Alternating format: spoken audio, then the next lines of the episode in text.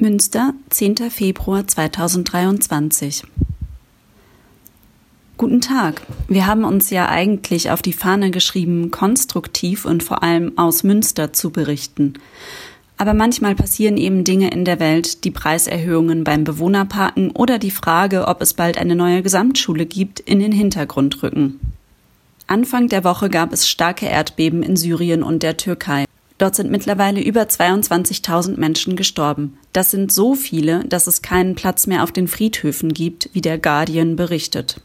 Hier und da gibt es zum Glück Meldungen, dass auch nach über 100 Stunden noch Personen lebendig aus den Trümmern geborgen werden. Klar ist, viele Millionen Menschen brauchen jetzt Hilfe. Geldspenden an Hilfsorganisationen vor Ort seien die effektivste Hilfe aus Deutschland, heißt es beim ZDF. Aus dem Bistum Münster gehen 300.000 Euro Soforthilfe ins Erdbebengebiet. Und falls Sie sich fragen, wie Sie helfen können, Rums Mitarbeiterin Frieda Krukenkamp hat eine Auswahl an lokalen Spendenmöglichkeiten für die Menschen in der Türkei und in Syrien zusammengesucht. In Münster hat zum Beispiel das Kulturzentrum ODAG auf Instagram einen Spendenaufruf gestartet. Der Verein stellt direkten Kontakt zu Menschen vor Ort her und möchte den Menschen in den betroffenen Regionen langfristig helfen. Der Imbiss Metins Holzkohlegrill an der Bernhard-Ernst-Straße 7 spendet alle Einnahmen von heute für Syrien und die Türkei. Das Bistum Münster und die Caritas sammeln auch Spenden. Genauso wie die Organisation ISA, die sich auf die Suche von Verschütteten spezialisiert hat. Die großen Bündnisse deutscher Hilfsorganisationen sind die Aktion Deutschland hilft und das Bündnis Entwicklung hilft. Und zuletzt noch eine wichtige Sache, die nichts mit Geldspenden zu tun hat. Empathie und ein offenes Ohr. Zahlreiche Angehörige von Erdbebenopfern leben auch hier in Münster. Betroffene, die seelische Unterstützung brauchen, können sich bei der Telefonseelsorge melden. 0800 111 0111. Und nun zur unendlichen Geschichte vom Kanal Folge 356. Wussten wir es doch. Könnte ich Ihnen nun hämisch schreiben, schließlich haben wir in diesem Rumsbrief in weiser Voraussicht darauf hingewiesen, dass sich das Projekt Dortmund-Ems-Kanal wohl noch in die Länge ziehen wird. Laut aktuellem Bauzeitplan werden die Arbeiten Mitte 2028 fertig sein. Und die Spalte für 2023 ist ziemlich leer typisch, könnte ich jetzt hinterher pfeffern. Schließlich war irgendwann mal ein Ende der Bauarbeiten im Jahr 2022 vorgesehen. Aber ganz so einfach ist das ja nicht. Und hellseherisch war die Vorankündigung natürlich auch nicht von uns, denn der Verzug war absehbar und es gibt nachvollziehbare Gründe dafür. Oder zumindest welche, auf die die zuständige Behörde, also der Wasser- und Schifffahrtsverband Rheine, WSV, keinen Einfluss hat. Das haben die Projektverantwortlichen am Mittwochabend im Verkehrsausschuss dargelegt. Die Stimmung der Ausschussmitglieder ist irgendwo zwischen wenig begeistert und richtig sauer. Ungefährer Tenor bei den drei Verantwortlichen vom WSV. Wir sind ja auch nicht glücklich darüber.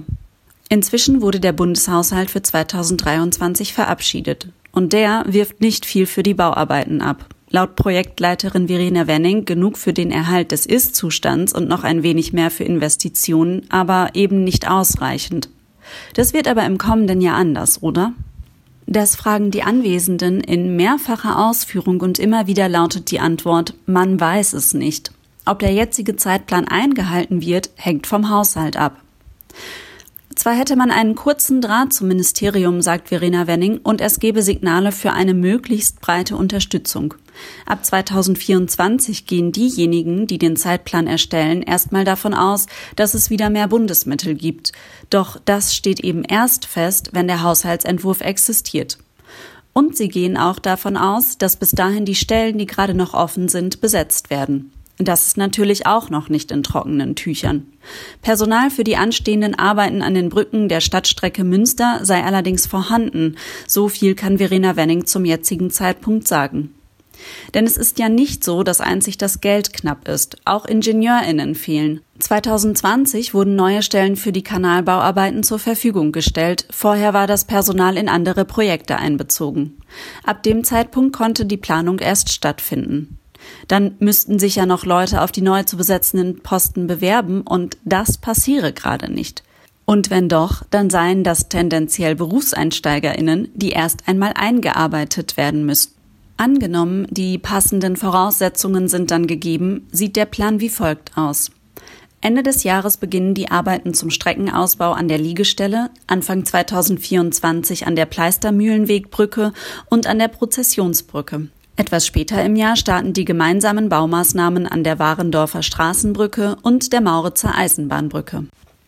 Die Bauarbeiten an der Brücke der Westfälischen Landeseisenbahn, WLE, verzögern sich. Start soll hier Ende 2024 sein. Das liege allerdings daran, dass sich die Vorschriften geändert haben. Es geht dabei um die Breite von Bahnbrücken. Deswegen gibt es eine Planänderung und hinterher wieder einen neuen Beschluss, sagt Verena Wenning. Und wenn Sie nun mit den ganzen Brücken durcheinander kommen und sich daran erinnern, dass ja auch noch ein Kanal ausgebaut werden muss und neue Rad- und Fußwege entlang des Ufers entstehen, merken Sie sich doch einfach das hier. Im Frühjahr 2023 wird das Areal rund um die Brücke an der Wolbecker Straße fertiggestellt.